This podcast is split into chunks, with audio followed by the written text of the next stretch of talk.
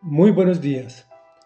El tema de hoy se llama También siguió el mal ejemplo y es la primera de dos partes en que dividimos el capítulo 22 del segundo libro de Crónicas. Estamos leyendo la historia o la descendencia del rey David. Salomón, Roboán, Abías, Asa, Josafat, Jorán. Hoy hablaremos de Ocosías. Y dice así, a la muerte de Jorán, los habitantes de Jerusalén proclamaron rey a Ocosías, su hijo menor, pues a sus hijos mayores los habían asesinado las bandas de árabes que habían venido al campamento. Así fue como Ocosías, hijo de Jorán, ascendió al trono de Judá. Tenía 42 años cuando ascendió al trono y reinó en Jerusalén un año. Su madre era Atalía, nieta de Omri. También Ocosías siguió el mal ejemplo de la familia de Acab, pues su madre le aconsejaba que hiciera lo malo hizo lo que ofende al Señor, como lo había hecho la familia de Acab. En efecto, una vez muerto su padre Ocosías, tuvo como consejeros a miembros de esa familia, para su perdición.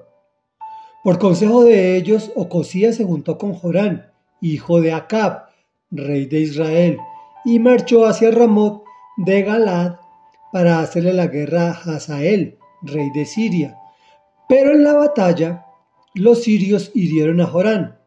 Por eso tuvo que regresar a Jezreel para reponerse de las heridas que había recibido en Ramot, cuando luchó contra Hazael, rey de Siria. Como Jorán, hijo de Acab, convalecía en Jezreel, Ocosías, hijo de Jorán, rey de Judá, fue a visitarlo. Reflexión. De la dinastía de David, vivo solo quedaba Ocosías pues a sus hermanos mayores los habían asesinado las bandas de árabes. Por eso lo nombraron rey. Pero no pudo reinar sin un año, pues al igual que su padre, faltó al Señor.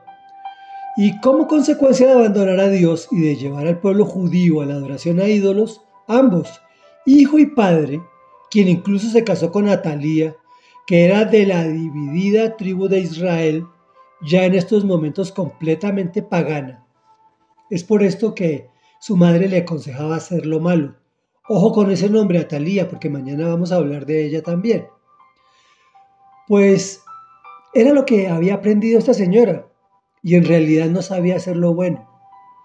Se juntó este rey o se relacionó mal, pues sus consejeros tampoco conocían de Dios, o sea, los familiares de su mamá, lo cual le llevó a seguir su mal ejemplo y ofender al Señor para su perdición y de su pueblo. Se metió en una guerra contra Siria donde no tenía ni por qué ir. En esa guerra hirieron a otro Jorán, ¿sí?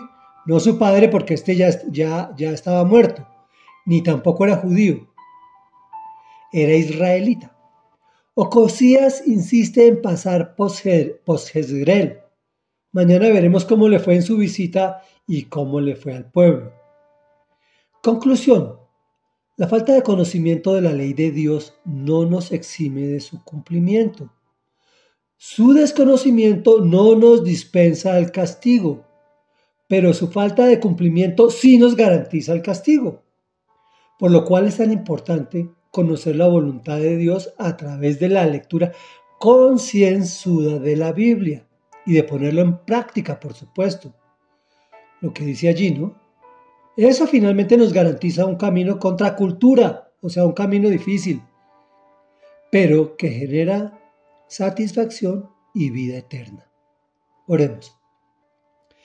Padre de la Gloria, permítenos ser padres que dejan herencias positivas a sus hijos, que a, a su vez dejen herencias positivas a los hijos de sus hijos, para que cuando tengan que tomar decisiones las hagan en tu conocimiento, en el conocimiento de la palabra de Dios.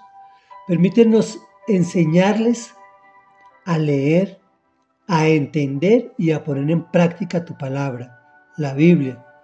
Porque finalmente tú nos dices que es entrar por el camino angosto y pedregoso, pero que es el que conduce a la vida eterna.